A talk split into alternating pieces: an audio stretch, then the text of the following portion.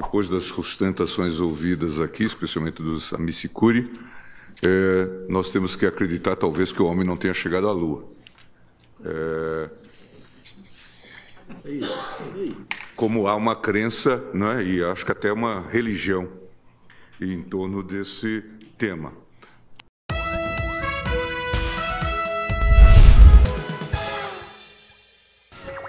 Por 8 a 2, STF derruba voto impresso nas eleições de 2018. Ai, ai, acredite se quiser, por ampla maioria, os bandidos, ou quer dizer, os ministros do STF, conseguiram derrubar o voto impresso para as eleições de 2018, sob a absurda alegação de que isso colocaria em risco o sigilo do voto. Mas o pior mesmo foi ouvir o ministro Gilmar Mendes, que teve a cara de pau de dizer que quem defende o voto impresso deve acreditar que o homem ainda não chegou à lua e que isso virou uma espécie de religião. Tá de sacanagem, né, Gilmar? Religião é acreditar cegamente no que esse lixo de urna eletrônica informa. Aliás, exatamente como em um dogma religioso e não poder verificar com os próprios olhos o que de fato foi computado. Aliás, Gilmar, sugiro que você assista esse vídeo aqui que eu fiz em 2013, mostrando todas as fragilidades existentes nessas nossas urnas que vocês do STF e do TSE tanto enaltecem. Pois, pelo andar da carruagem, os anos vão continuar passando, mas esse vídeo vai continuar atual. Hashtag voto impresso já. Momento Otário Quiz! E aí, será que você consegue descobrir qual é o número que está faltando nessa imagem? Essa eu nem vou deixar muito tempo para pensar porque tá fácil, hein? Mas lá no finalzinho do vídeo eu vou revelar a resposta. Brasileiro já pagou mais de um trilhão de reais em impostos em 2018. Pois é, de acordo com o impostômetro da Associação Comercial de São Paulo, nós, os otários dos brasileiros, já pagamos mais de um trilhão de reais em impostos apenas em 2018. E só por curiosidade, isso aconteceu com uma antecedência de 12 dias em relação ao ano passado. Ou seja, estamos sendo roubados, quer dizer, estamos pagando impostos a uma velocidade ainda maior.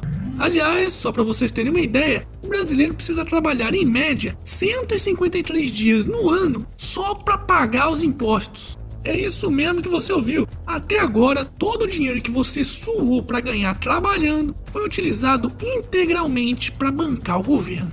Mas não fica triste não, porque a partir dessa semana até o final do ano, tudo que você ganhar será seu. Oh, que legal! Então pode soltar os fogos, pois o nosso ano está começando agora. Hashtag Feliz Ano Novo. Hashtag Imposto é Roubo. Momento Jabá. E aí, já comprou o seu otarinho? Então faça que nem o Célio e a Tatiane, que levaram o otarinho para passear na Cordilheira dos Andes, no Chile. Oh, que legal! Leva eu, pô. O quê? Ainda não comprou o seu? Então corre lá na lojinha. Basta clicar nesse izinho que vai aparecer aqui no canto da tela. Quero receber mais fotos, hein?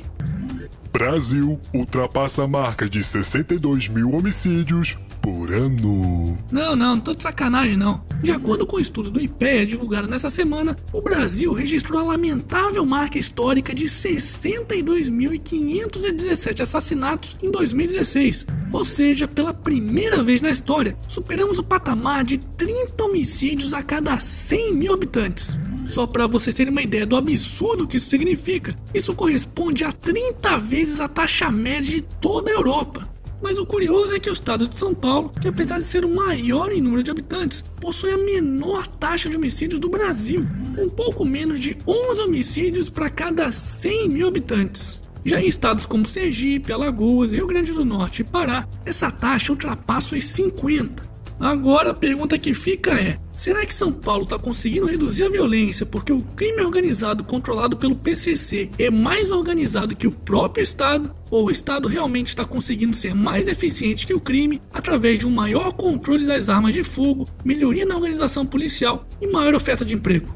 Hashtag fica a dúvida. E para finalizarmos essa edição, Homem fica com berinjela de 30 centímetros alojada no intestino e é socorrido na China. Uh, que guloso, hein? Ousado. É, mesmo é. Sou raso, largo, profundo. Foda-se. E esse foi mais um Otário News com as principais notícias do dia. E aí, curtiu? Então se inscreve nessa bagaça e regaceira nesse like. Ah, e não se esqueça de conferir os otarinhos e otarinhas lá na lojinha do canal do Otário. Quero receber mais fotos, hein? E será que você acertou o quiz de hoje? Então, vamos lá. O número que tá faltando é o 6. Pois se observarmos a somatória de cada uma das fatias e seus respectivos pares do outro lado, dá justamente 21. Portanto, se a soma é 21 e a fatia oposta vale 15, o número que falta é o 6.